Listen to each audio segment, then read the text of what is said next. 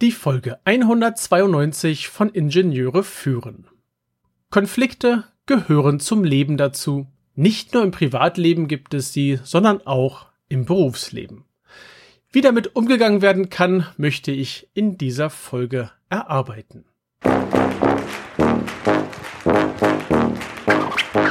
Herzlich willkommen im Podcast Ingenieure führen, der Podcast für Führungskräfte in der Elektronikentwicklung. Wir sprechen über Führung von Ingenieuren, über die verschiedenen Schnittstellen zu anderen Fachabteilungen und vielen weiteren Themen direkt aus der Praxis. Mein Name ist David Kirchner, ich bin Führungskraft in einem mittelständischen Unternehmen und als Zeitpreneur freiberuflicher Spezialist für die FMEDA-Methode, für Design-Reviews und für FPGA-Entwicklung. Konflikte existieren, wir kommen nicht drum herum, wir sollten lernen, damit umgehen zu können. Und das ist ein Teil der heutigen Folge. Doch zunächst einmal möchten wir uns den Begriff Konflikt einmal anschauen. Wikipedia sagt dazu, bei einem Konflikt treffen unterschiedliche Einstellungen, Erwartungen, Interessen, Meinungen, Wertvorstellungen oder Ziele von Organisationen, Personen, gesellschaftlichen Gruppen oder Staaten aufeinander. Für Konflikte braucht es insgesamt drei Voraussetzungen. Es gibt eine Interaktion. Bei dieser Interaktion taucht ein Unterschied auf und eine der beiden beteiligten Parteien fühlt sich benachteiligt. Haben wir diese Voraussetzungen, dann haben wir einen guten Boden für einen Konflikt.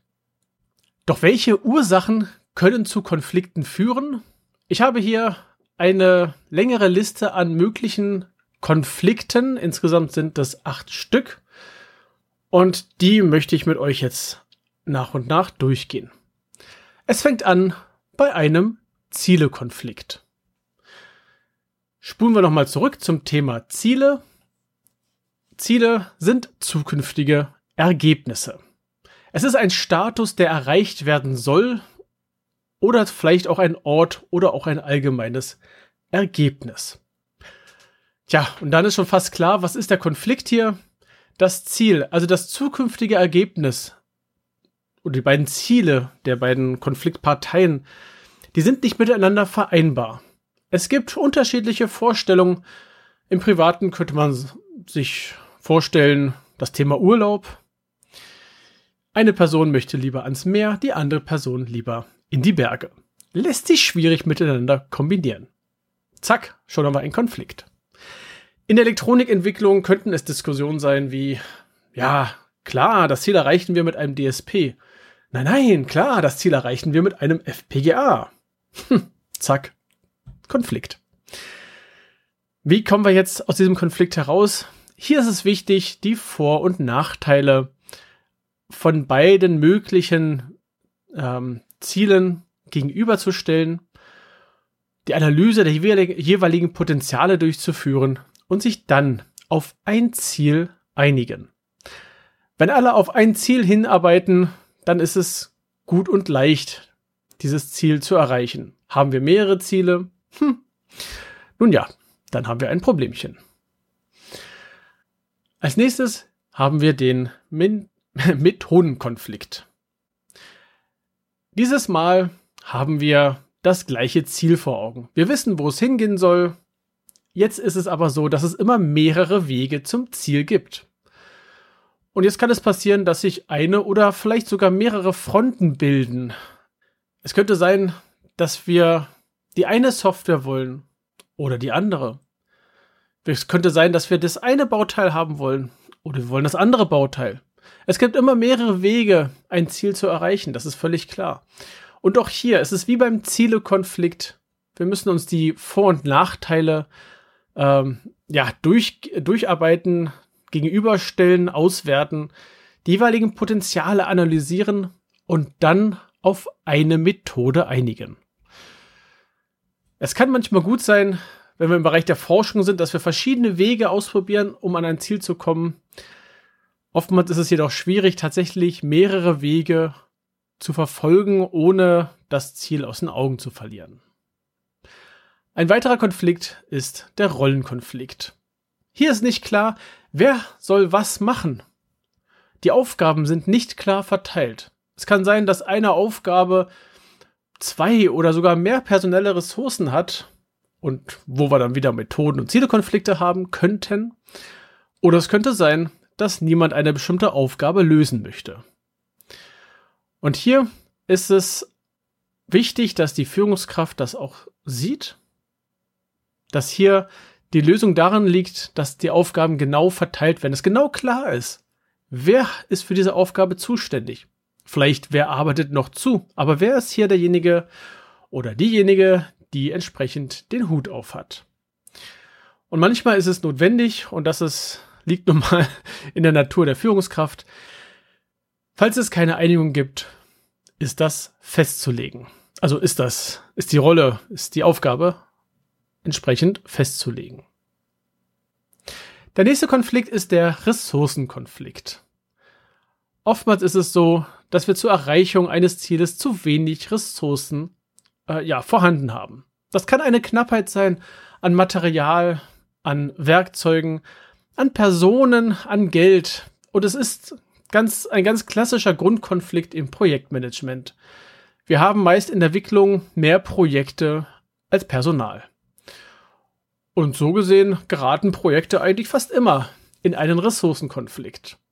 Und hier ist es Aufgabe vom Projektmanager zusammen mit den entsprechenden Führungskräften der der Bereiche, also Bereiche sowas wie Elektronik, Software, äh, Mechanik und so weiter, diesen Konflikt zu lösen, indem geklärt wird, welche Ressource darf für welches Projekt eingesetzt werden und gegebenenfalls ist mit anderen, ich sag mal, mit anderen Stakeholdern, mit anderen Beteiligten zu klären, welches Projekt vielleicht ähm, auf der Zeitschiene etwas verschoben werden kann, um das Ganze zu entspannen. Ja, bisher hatten wir quasi ausschließlich Konflikte im Außen. Also alles, was ums, um uns herum sozusagen passiert. Die nächsten etwas schwieriger zu erkennenden Konflikte finden mehr im Inneren statt. Im Inneren jeder Mitarbeiterin, jedes Mitarbeiters. Und da geht es los mit dem Bedürfniskonflikt. Menschen haben unterschiedliche Bedürfnisse, Werte oder unterschiedliche Motive. Und nur selten werden diese tatsächlich von den Personen formuliert. Oberflächlich könnte es zum Beispiel sein, oh, wir stellen einen Methodenkonflikt fest. Doch darunter könnte es genauso gut ein Bedürfniskonflikt sein. Eventuell ein Bedürfnis nach Anerkennung oder nach etwas anderem. Manche Konflikten im Außen haben dementsprechend auch ihren Ursprung im Inneren. Und es werden Methoden benötigt, diese Bedürfnisse zum Beispiel mit Hilfe von Anforderungen aufdecken. Wir haben auch Glaubenssatzkonflikte. Teilweise haben wir die gleichen Bedürfnisse, doch unterschiedliche Referenzsysteme, unterschiedliche Ansichten, die wir über die Jahre gebildet haben. Und äh, hier gibt es aus dem Bereich des NLP die, die schönen, den schönen Satz, die Landkarte ist nicht das Gebiet. Wir haben also dasselbe Gebiet, aber wir können unterschiedliche Landkarten davon malen. Wir wissen manche Sachen, von manchen Sachen mehr, von manchen Sachen weniger. Wir haben unterschiedliche Erfahrungen gesammelt und dadurch kann es passieren, auch wenn wir dieselben Bedürfnisse haben, dasselbe Ziel, dass wir trotzdem ja unterschiedliche äh, Wahrheiten haben, unterschiedliche Wissensquellen aufeinander prallen in diesem Moment. Und da helfen auch tatsächlich gleiche Ziele, gleiche Methoden nicht so viel, es geht eher darum, einschränkende Glaubenssätze zu finden und diese zu lösen, damit du und dein Team in diesem Moment flexibler werden und bestimmte ja, bestimmte Gedanken, wo erstmal direkt erst eine Art Blockade da ist, dass diese nicht, ähm, dass diese gelöst wird, diese Blockade, und dann wir flexibel an Themen rangehen können und das Ganze sich dann erst in den Gedanken niederschlägt und später auch entsprechend in den Handlungen.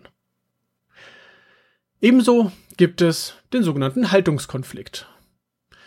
Unsere Haltung basiert auf einer früh geprägten Einstellung, auf ein, auf ein eingeprägtes Selbstkonzept. Dazu gehört so etwas wie das Gendern, das Alter, die Nationalität, aber auch so etwas wie, ich bin länger dabei und darf mehr entscheiden. Tja, das stimmt leider nicht immer. Manchmal kann auch jemand Entscheidungen treffen, der erst kürzer dabei ist. Oder es gibt auch die, diese Grundsätze wie, ohne Studium kannst du das eh nicht. Und auch das stimmt nicht. Ich kenne genug äh, Leute in der äh, tatsächlichen Bereich der Elektronikentwicklung, die nie eine Universität von innen gesehen haben und unheimlich gute Entwickler sind, weil sie dafür ein Händchen haben, Gefühl haben, es richtig zu tun, selbst gelernt haben und gelernt haben, während sie es, ja, während sie Entwicklung durchgeführt haben. Und Konflikte entstehen, wenn solche Haltungen aufeinanderprallen. Der eine ohne Studium mit viel Wissen und ein anderer mit Studium mit vielleicht wenig Wissen und dann, naja, man kann sich's ausmalen. Und hier ist tatsächlich notwendig, dass es hier eine Bereitschaft zur Änderung von allen Beteiligten gibt, sonst bleibt dieser Konflikt bestehen und es geht nicht voran. Ja, und zu guter Letzt haben wir auch noch einen Konflikt, den Kommunikationskonflikt. Wir kommunizieren über verschiedene Kanäle. Als Führungskraft schätze ich, dass du davon schon gehört hast. Wenn nicht, wäre es gut, in der Richtung ein bisschen zu recherchieren und entsprechend sich vorzubilden. Wir kommunizieren über verschiedene Ebenen. Wir haben die verbale Ebene. Das ist das, was du gerade jetzt hier hörst. Das ist der Inhalt, das sind Formulierungen. Im Negativen könnten es auch bestimmte Reizwörter sein, die dann irgendwas bei dem Empfänger auslösen. Wir haben die paraverbale Ebene. Das sind Betonungen, das sind Schwankungen in der Stimme.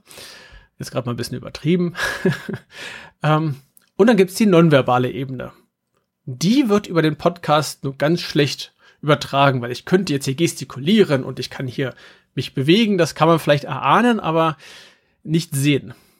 Die ersten zwei Ebenen, verbale, paraverbale über äh, Ebenen, die werden über den Podcast noch übertragen. Nonverbal nicht. Dazu ist mindestens eine Videokonferenz nötig, eher das persönliche Gespräch. Also nicht nur über das gesagte Wort werden Informationen und Emotionen übertragen, auch über die Art, wie wir etwas sagen, wie wir dabei gestikulieren, wie wir schauen, wie wir uns bewegen, transportieren wir Inhalte. Aber auch auf der Zuhörerseite ist es so, dass wir Sachen gern hineininterpretieren, was vielleicht gar nicht so gemeint war. Und ein Konflikt entsteht also in der Art, was wir sagen und wie wir etwas sagen. Oftmals steckt hinter einem Kommunikationskonflikt eine tiefer liegende Botschaft. Es können Wünsche und Bedürfnisse des anderen getroffen werden durch die Worte. Und eine Lösung ist nicht so unbedingt leicht, es ist machbar. Und am besten fängst du an der Stelle bei dir selbst an und versuchst zu erkennen, welche Formulierung, welche reizenden Wörter, reizend hier habe ich mir extra hier in rot markiert, also reizend im Sinne von, ah, das regt mich auf, Wörter, die sich treffen und dann solltest du analyse, äh, analy analysieren, sorry, analysieren, welche deiner Wünsche beziehungsweise welche deiner Bedürfnisse dabei verletzt werden. Und wenn du das weißt, wenn du das analysiert hast, wenn du eine Vorstellung hast, welche ähm, ja, Formulierungen und Wörter bei dir etwas auslösen, dann kannst du mit deinem Gesprächspartner, mit deiner Gesprächspartnerin darüber sprechen und das Ganze dann bitte sachlich diskutieren, um diesen Konflikt aus der Welt zu schaffen. Und alle diese Konflikte, über die ich jetzt hier gesprochen habe, setzen beim Unterschied an. Unterschied in Zielen, Methoden, Rollen, Ressourcen, Bedürfnisse, Glaubenssätze, Haltung und in der Kommunikation. Und genau an den Unterschieden dürfen wir alle arbeiten, um gemeinsam besser klarzukommen, besser voranzukommen, besser miteinander leben und arbeiten zu können. Puh, das war doch mal recht ausführlich. Klar, es kann noch viel mehr in die Tiefe gehen, aber für heute sollte das einen Einblick gegeben haben. Es gibt hier mit Sicherheit diverse gute Kurse und Veranstaltungen und alles lässt sich im Podcast einfach nicht transportieren. Ich hoffe, die Folge hat dir gefallen. Du kannst mir gerne ein Feedback schicken. Falls du Themen hast, dann schick die gerne mit. Verbinde dich in LinkedIn mit mir und schreib mir auch über diesen Kanal oder einfach eine E-Mail oder eine Postkarte. Das wäre auch witzig. Empfehle diese Folge und auch gerne den ganzen Podcast deinen Kolleginnen und Kollegen. Und ich freue mich, wenn du mir dem Pod, äh, wenn du dem Podcast eine 5-Sterne-Bewertung auf Apple Podcasts hinterlassen würdest und gerne auch zusammen mit einer Rezension. Alle Links, mein Newsletter sowie weitere Informationen findest du in den Show Notes unter eb-dck.de slash if192. Das war die heutige Folge des Podcasts Ingenieure führen. Ich danke dir ganz herzlich fürs Zuhören. Nutze das Wissen und die Tipps, um deinen Arbeitsalltag zu vereinfachen und zu verbessern. So sage ich Tschüss und auf Wiederhören. Bis zum nächsten Mal. Dein David Kirchner.